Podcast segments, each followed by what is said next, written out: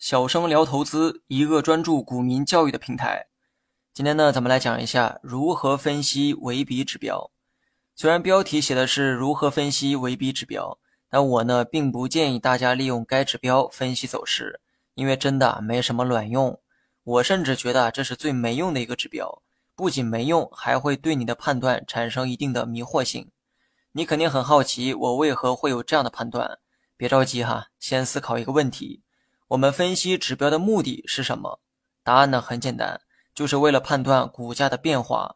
所以参考尾比本质上也是为了判断股价今后的变化。但这里呢有两个问题啊，需要你高度重视：一是尾比的不可预测性，二是尾比的虚假性。这两个问题呢是我认为尾比没有参考价值的主要原因。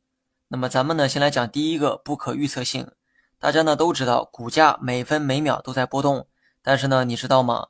尾比的变化跟股价是同步的，股价每变化一次，尾比呢也会发生高低变化。那你知道为什么尾比的这个波动跟股价是同步的吗？对此啊，你可以反向推理一下，问一问自己，股价为何频繁的变化，一会儿上涨，一会儿下跌呢？股价会波动，是因为时刻都有交易发生，人们通过自己的意愿报出买卖的价格，成交之后，股价就会发生变化。比如说，老王在街边卖萝卜，一斤萝卜十块钱。我问老王九块钱卖不卖？老王说卖。于是呢，双方就以九块钱的价格成交，萝卜的价格也由之前的十块钱变成了九块。股价频繁波动，就是因为时刻都有交易在发生，每一次的成交金额与上一次不同的话，股价就会发生变化。所以，决定股价变化的是交易，而交易的时候要先报价。也就是向交易所报出你的委托单，你想买入就填写委托买单，你想卖出就填写委托卖单。当然了，以上这个过程呢都在软件上进行。那么由此可见，是人们的委托报价改变了股价。你在软件中填写的买入卖出就是填写委托单的过程。正是这些委托单让股价发生了变化。那么问题又来了哈，人们的报价无时无刻都在发生。你知道人们会在哪个方向上委托报价吗？是买还是卖？买的多还是卖的多呢？我想啊，你应该猜不出来哈。千千万万人的想法，你怎么可能猜得到？而这千千万万人，每一秒都可能有不同的想法产生。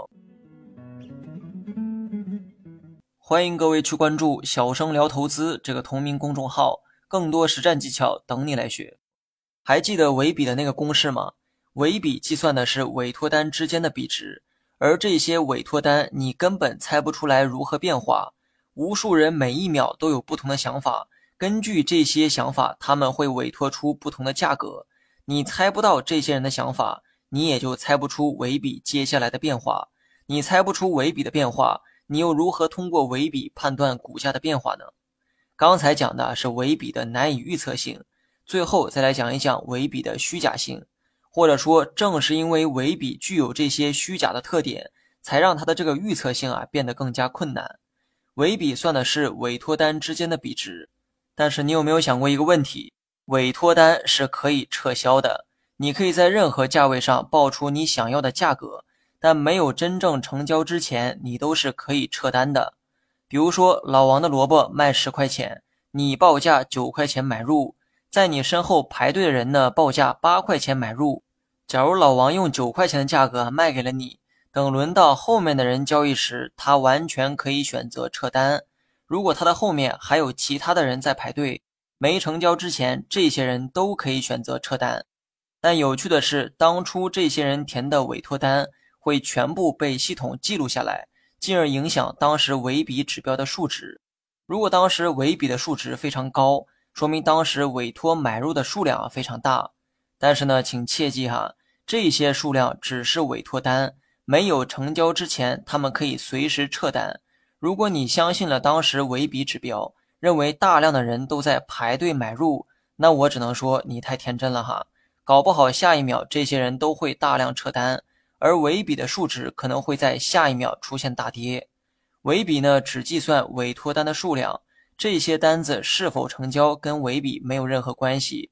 但因为这些委托单在没有成交之前是可以撤销的，所以维比的数值啊有很大的虚假性，参考的时候一定要谨慎。